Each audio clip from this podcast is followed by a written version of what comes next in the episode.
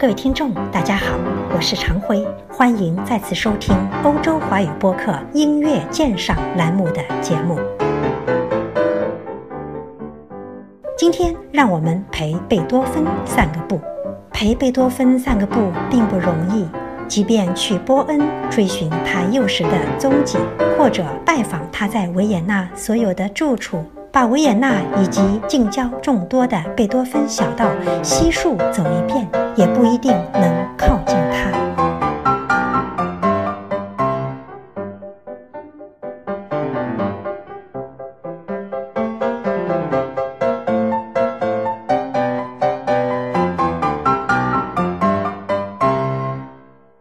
月前，我听了 Rudolf Buchbinder 的贝多芬独奏音乐会。倒是觉得他让人豁然开朗。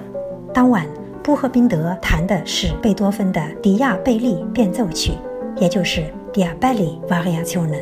维也纳的钢琴家鲁道夫·布赫宾德的名字早已与贝多芬分不开了，毕竟他弹了半个多世纪的贝多芬。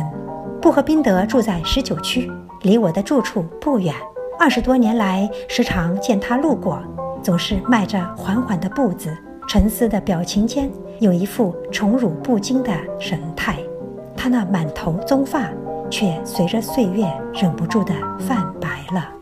有人说布赫宾德的演奏太严谨，严谨的拘谨，严谨的无趣，但是我却读出其中的一份敬畏，对贝多芬的敬畏。贝多芬不好驾驭，在他天才的创作技巧间，有着层出不穷的乐思。变幻莫测，深邃广博，充满了悬念和创意。某种意义上看，贝多芬并非古典主义的代言人，而是开拓未知疆土的勇士；而布赫宾德则以一辈子的虔诚，小心翼翼地陪老辈踱步于后者的精神乐园。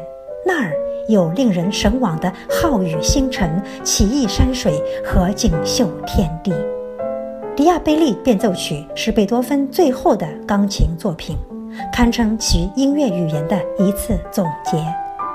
这部作品是贝多芬天才的微观宇宙，甚至可以说是整个音乐世界的一幅画卷。19世纪的德国指挥家、钢琴家和作曲家汉斯·冯·彪罗曾这么说。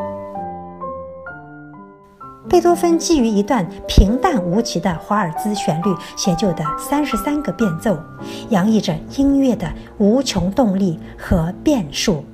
十个一组的变奏，奇思妙想，纵横捭阖，洋洋大观，可谓一道道键盘盛宴。其间不乏幽默和联想，兴致所致，还引用了莫扎特《唐璜》等作品里的乐句。最后似乎正要以第三十一广板和第三十二副格变奏华美收场，圆满谢幕，却又峰回路转，突来了个第三十三变奏。在小步舞曲的节奏里，乐思延续着，意犹未尽，余音绕梁。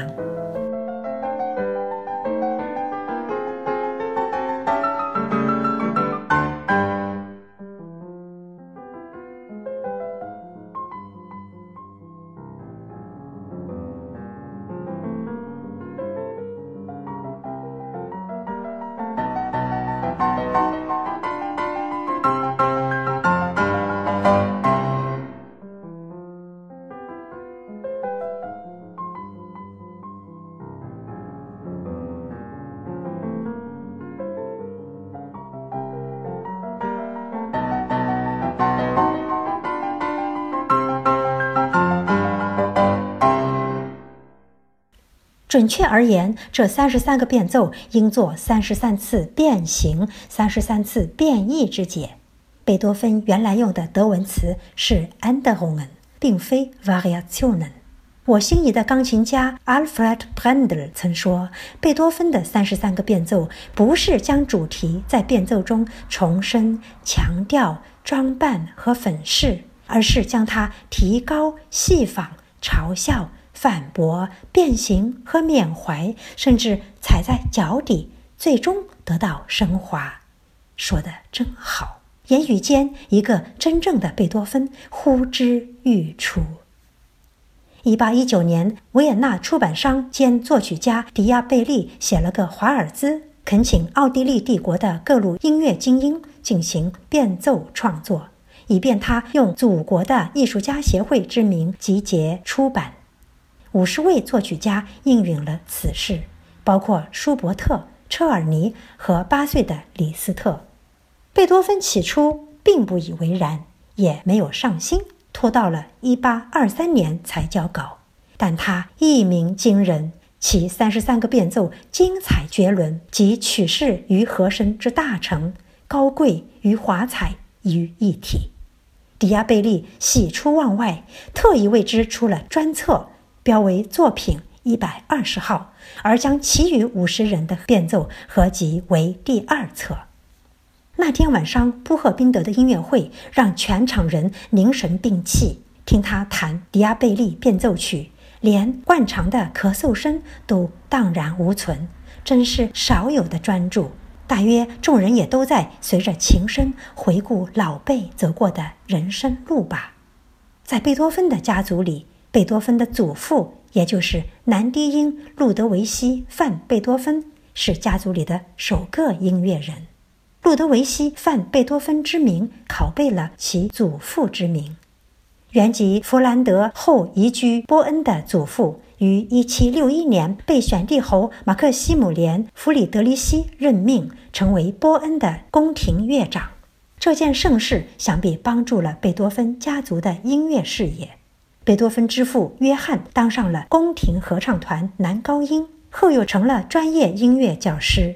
贝多芬在波恩巷五百一十五号，也就是现在的二十号出生后不久，约翰就开始严加管教，希望儿子有朝一日成为出人头地的音乐家。不过，约翰的管教毫无章法，收效甚微，只有放弃，帮儿子另寻高手。那时的贝多芬不知道有没有因为父亲的毒打而留下了心里的阴影。可以肯定的是，在波恩生活的贝多芬三岁时便被迫面对家庭的变故。那一年，心爱的祖父去世，家境渐衰，父亲酗酒，母亲体弱多病。小小年纪的他，是否已经在眉宇间有了愤世嫉俗的纹理？贝多芬之母玛利亚嫁给约翰后，为其生下了七个孩子，却只有三个男孩存活。祖父没有看到这个惨景，祖父在贝多芬刚满三岁的时候就驾鹤西去了。值得一提的是，贝多芬一直坚持将祖父作为家庭的形象代表。祖父的形象在贝多芬心目中一定是儒雅而不落俗套的。年少的他直面灰色人生时，祖父的形象也许成为他仰望星空时那时而闪现的。北斗。一七八六年，十六岁的贝多芬受到热爱莫扎特的选帝侯马克西米连·弗朗兹的资助，首次赴维也纳学习。不过，好像未能与莫扎特谋面。然而，少年志壮的他，在一七八七年回到波恩后，却苦于家中境况。其母的晕眩症急速恶化，并在同年夺去了他的生命。其父从此破罐子破摔，酗酒成性，不再照顾三个儿子。一七八九年，贝多芬的父亲被停职，其赡养费的一半被交到了长子贝多芬手里。十九岁的贝多芬突然成了家中的掌门人，心情沉重、不知所措的贝多芬是否准备好了，或者因为无法面对而逃到了维也纳？其实，贝多芬落户于维也纳，事出有因，是有贵人相助。首先，来自维也纳的费迪南·厄恩斯特·冯·瓦尔德斯坦伯爵。1791年，瓦尔德斯坦伯爵作为条顿骑士团成员来到了波恩，结识了任职于波恩宫廷乐队的管风琴手和中提琴手贝多芬。他慧眼识珠，请贝多芬作曲。并利用他的影响力大力提携后者。然后是海顿。一七九二年，海顿在英国巡演的归途中去了一趟波恩，差人叫来了贝多芬，为之制定了再次赴维也纳学习的具体计划。同年十一月十号，贝多芬迁居维也纳。就这样，莫扎特的精神通过海顿之手，在维也纳传递给了贝多芬，而贝多芬之手则承前启后，创造出一片灿烂新天地。贝多芬在维也纳岁月里的故事，如今依旧是人们挖掘的热点。然而，无论他搬了多少次家，与邻里和房主闹过多少次别扭，为有缘无分的爱情如何纠结过，为兄弟和侄儿怎样操心过，又因耳聋而承受过何种苦痛，其实都已经不太重要。重要的是，这位音乐巨匠的精神之旅，在维也纳的几十年，是他营造心灵花园的岁月，在那个花园里。他剥离了自我，进入了存在的另一个审美层面。所以，我觉得陪老辈散步不需要回顾其生平、挖掘其故事，而是要学布赫宾德，心怀着敬畏、虔诚而小心翼翼地踱步于老辈的精神乐园，随其作品如迪亚贝利变奏曲或同期的钢琴奏鸣曲作品。第一百零九号、第一百一十号、第一百一十一号，以及庄严弥撒和第九交响曲，触摸一种灵性，燃着不同寻常、绝无仅有的思想火花，载着发人深思、促人升华的精神食粮的，非贝多芬莫属的高贵灵性。